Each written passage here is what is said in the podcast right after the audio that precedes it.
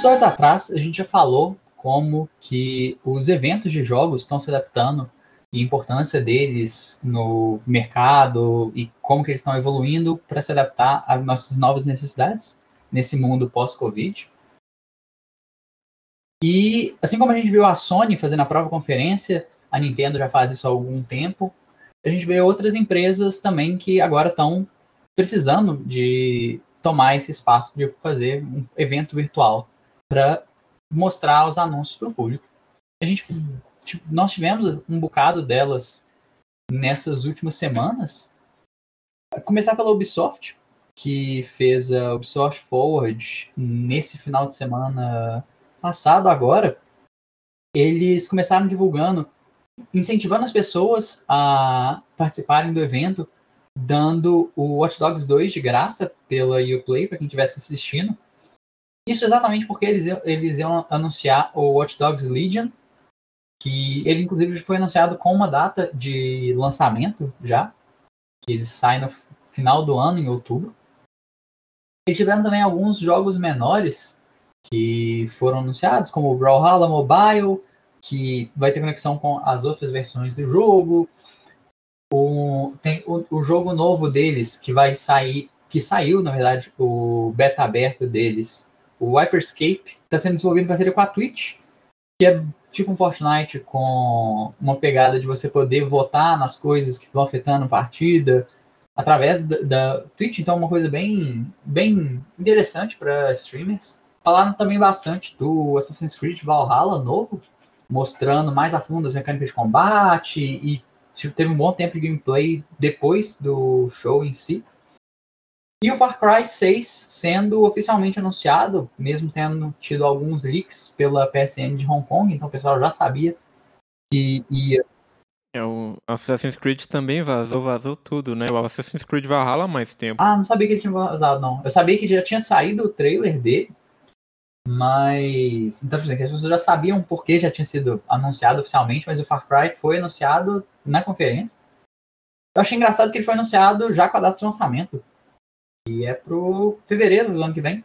Com o antagonista sendo Giancarlo Esposito. Que, para aqueles que viram Breaking Bad, é o Gus. Eu achei legal que você falou o nome de vários jogos aí que na verdade é tudo mesmo, né? Uh, Watch Dogs, Assassin's Creed, Far Cry é tudo a mesma mecânica, mas é isso, né? A conferência da Ubisoft, Ubisoft Forward, e não teve nada demais, né? Em questão de apresentação, da técnica, do que a gente tem visto das outras, eu ainda sinto uhum. muita falta do gameplay. Pessoas jogando, apesar de que nem sempre era um gameplay ao vivo. Eles tiveram coisa assim, que o, as, as promoções que eles falaram durante o evento foram estendidas até dia 20. Então, a próxima segunda-feira, se você está escutando esse programa no dia que ele saiu, é, vários jogos da Ubisoft estão com até 85% de promoção no Uplay. Em particular, eu recomendo o Rayman, que é bem diferente dos outros jogos da Ubisoft. é, justo, tem alguns. Né? A Ubisoft tem dezenas de estúdios pelo mundo. Mas, na verdade, aconteceu até antes. Eu queria falar um pouco da Devolver Direct. E ela aconteceu, na verdade, no dia anterior. o formato que a Devolver já apresentava na né, E3 uhum. super encaixou no formato digital deles, então não foi grandes coisas. Essa adaptação deles já estava no estilo. Eles continuaram o storytelling deles, a apresentação deles é mais diferente, tem toda uma narrativa por trás não é só apresentar os jogos, né? Tem todo um, um roteiro. E foi basicamente uma crítica do capitalismo falando do anticapitalismo. Então foram várias coisas, né? Várias críticas e no final eles estavam fazendo tudo ali, né? É, fa falando só para chamar a atenção e conseguir conseguir vender os jogos. Mas foi, foram, foi uma apresentação bem cômica, como sempre é. Uma coisa interessante que eu queria destacar deles foi o Devolver Land Expo. E é um formato também interessante que a gente já viu aqui antes, inclusive a gente já tinha. A gente comentou um pouco sobre ele no último programa do PSTcast que saiu sobre a Big. E é o formato do evento digital, literalmente. Você vai jogar e, e vai ter o espaço físico do que seria o evento. Você anda, vai ter as cabines, lá você consegue ver trailers, você consegue entrar no computador digital que está dentro do, do cenário do jogo e jogar a demo do jogo. No, no outro, em outros que tiveram tinha chat, então você podia conversar com outras pessoas, não sei se nesse está tendo, é que aí teria uma interação ali também interessante, que é um, um formato diferente de eventos de jogos que a gente está tendo aqui. Ele até pega essa interatividade que é inata de jogos e transforma isso para evento, é uma coisa bem legal. Eu diria que os eventos da Devolver, inclusive o de 2019, da E3, mesmo que você não tenha interesse em nenhum dos jogos dele, vale a, vale a pena ver, porque eles são muito. Eles têm esse aspecto cômico que é bem. É, é, é um, uma boa peça de entretenimento para você ver, mesmo se você não liga para nenhum dos jogos que eles produzem. Outro evento que teve também, que segue a nossa relação de, quase amor e ódio com o Stadia, que foi o Stadia Connect. Ele também foi mais, mais resumido. Ele tem inclusive uma versão, se você quiser ver bem rapidinho, de 3 minutos do evento, onde eles sintetizam tipo assim, basicamente o que eles apresentaram. O que eles apresentaram? Teve alguma coisa nova? Isso daí eu, eu não vi, mas teve alguma coisa nova sobre o console em si? Console entre aspas, né? Entre a plata da plataforma. Ah, eles falaram do Click, Click to Play, que é uma coisa nova do Stadia Pro, que para você compartilhar um jogo ou uma pessoa entrar na mesma sessão que você, agora você pode mandar para ela um link que ela clica. Então, se você é um streamer, por exemplo, você pode colocar o link no, na descrição do seu vídeo e qualquer pessoa que está assistindo pode clicar nesse link.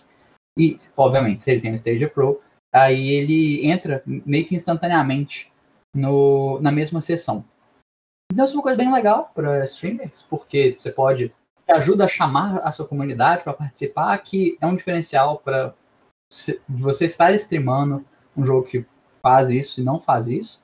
É um pouco de pressão ali também, né? Para você conseguir jogar com o seu streamer, você tem que ter o Stadia Pro também, né? Tem, tem, tem um mercado aí é, mas eu ainda acho que, tipo assim, se você não estava convencido a comprar o Stadia, não foi essa conferência que vai fazer você ficar convencido.